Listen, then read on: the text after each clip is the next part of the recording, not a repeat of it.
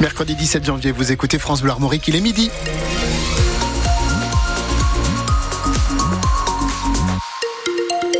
Les infos avec Loïc Guélec. Bonjour Loïc. Bonjour Vincent, bonjour à tous. La Bretagne reste en vigilance orange, pluie, inondation toute la journée. On attend des cumuls de pluie de l'ordre de 30 à 50 mm, voire 70 mm en 24 heures. Certains cours d'eau pourraient déborder dans notre région, donc prudence car des routes secondaires pourraient être fermées.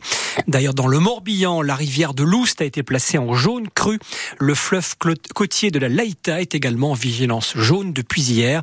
Sur le pays, des pluies verglaçantes sont observées sur un axe allant de la Haute-Normandie à la Picardie ainsi qu'à la Lorraine et l'Alsace. Les réseaux routiers et autoroutiers sont très glissants dans ces secteurs. 8,7 millions de téléspectateurs ont suivi hier soir la conférence de presse d'Emmanuel Macron à l'Elysée. Huit chaînes la diffusaient, dont TF1 et France 2. Le président qui a voulu fixer un nouveau cap pour la deuxième partie de son quinquennat, mais qui a été très critiqué ce matin par les oppositions. Le chef de l'État a évoqué hier soir une mesure pour relancer la natalité en France. Oui, un congé de naissance de six mois maximum et mieux rémunéré remplacerait le congé parental qui peut durer trois ans mais qui est un frein au retour à l'emploi. Emmanuel Macron cherche à débloquer les freins économiques et sociaux au désir d'enfant. La Bretagne aussi est touchée par cette baisse des naissances selon l'INSEE.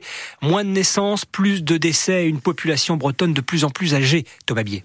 Près d'un Breton sur quatre est âgé de plus de 65 ans aujourd'hui. En 10 ans, ce nombre a augmenté de près de 185 000 et l'âge moyen d'un Breton dépasse les 43 ans contre un peu moins de 42 ans au niveau national. C'est en Ille-et-Vilaine, sans surprise, que la population est la plus jeune, avec un âge moyen juste au-dessus des, des 40 ans. Dans les Côtes d'Armor, en revanche, ça y est, on a dépassé les 45 ans de moyenne. Ce vieillissement, il s'accélère donc. Les Bretons ont gagné plus de deux ans depuis 2012. Nous sommes même la région française qui a le plus vieilli au cours des dix dernières années.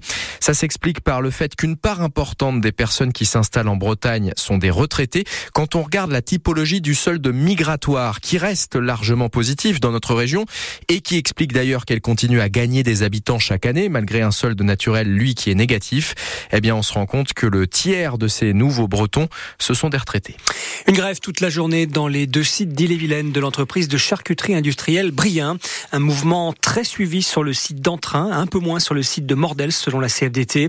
Les salariés réclament des augmentations de salaire de 5% pour suivre l'inflation, alors que la direction ne propose que 1,4%. L'entreprise Brien appartient au groupe normand Agrial, mastodonte de l'agroalimentaire en France. À Vannes, des inquiétudes pour l'avenir de l'usine Michelin.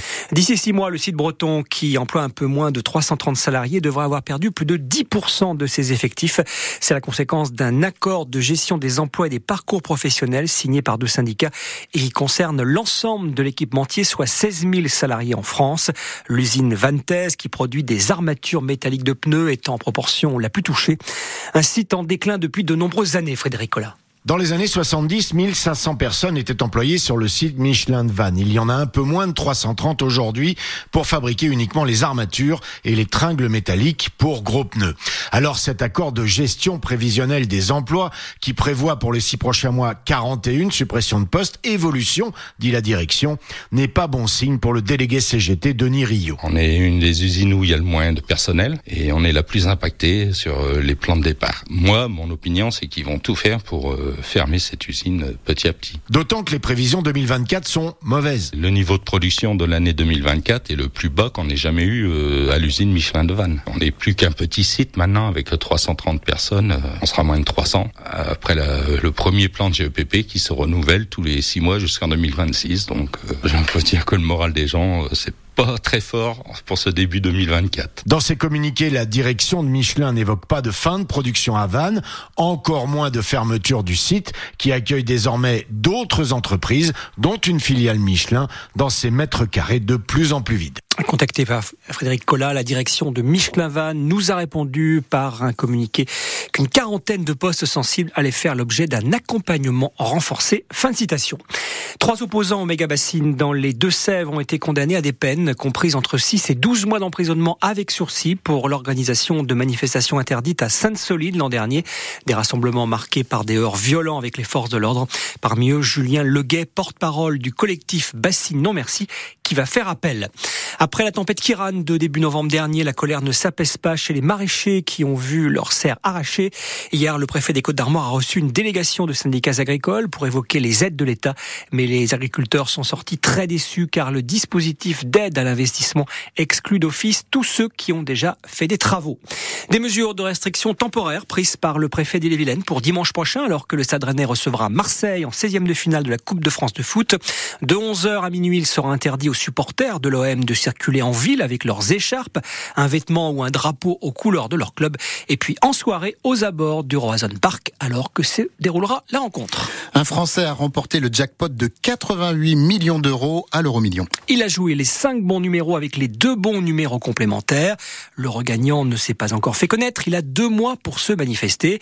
88 millions, ce n'est pas un record, mais c'est tout de même une somme impressionnante, Cyril Ardo. Oui, le gagnant pourrait s'offrir un voyage vers la station spatiale internationale avec la fusée qui décolle aujourd'hui de Floride. Le billet est estimé à 50 millions de dollars. Il pourrait s'acheter quatre violons Stradivarius ou encore deux Ferrari de 1962, les voitures les plus chères du monde.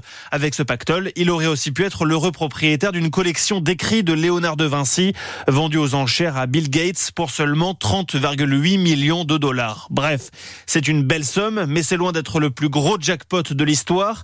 Rien que l'an passé, un couple de Levallois-Perret en région parisienne a remporté 130 millions d'euros. Une Bretonne a aussi gagné 109 millions en septembre, mais le plus gros montant remporté en France date de 2021, 220 millions d'euros pour une jeune polynésienne qui jouait pour la toute première fois. Et puis sept jeunes pâtissiers bretons s'affrontent depuis ce matin à Rennes en finale régionale du championnat de France des desserts. Alors parmi ces candidats, Margot Pelloin, âgée de 20 ans, élève au lycée professionnel Louis Guillou à Rennes. Elle a proposé au jury un dessert à base de sarrasin et d'agrumes. Vous l'avez peut-être entendu ce matin sur France Bleu Armorique et vous pouvez la retrouver sur notre site francebleu.fr. On espère que ça s'est bien passé pour elle et on vous donnera bien sûr les résultats. Alors ce sera peut-être pas avant demain parce qu'ils vont être communiqués assez tard. Il est midi 7 sur France Bleu Armorique.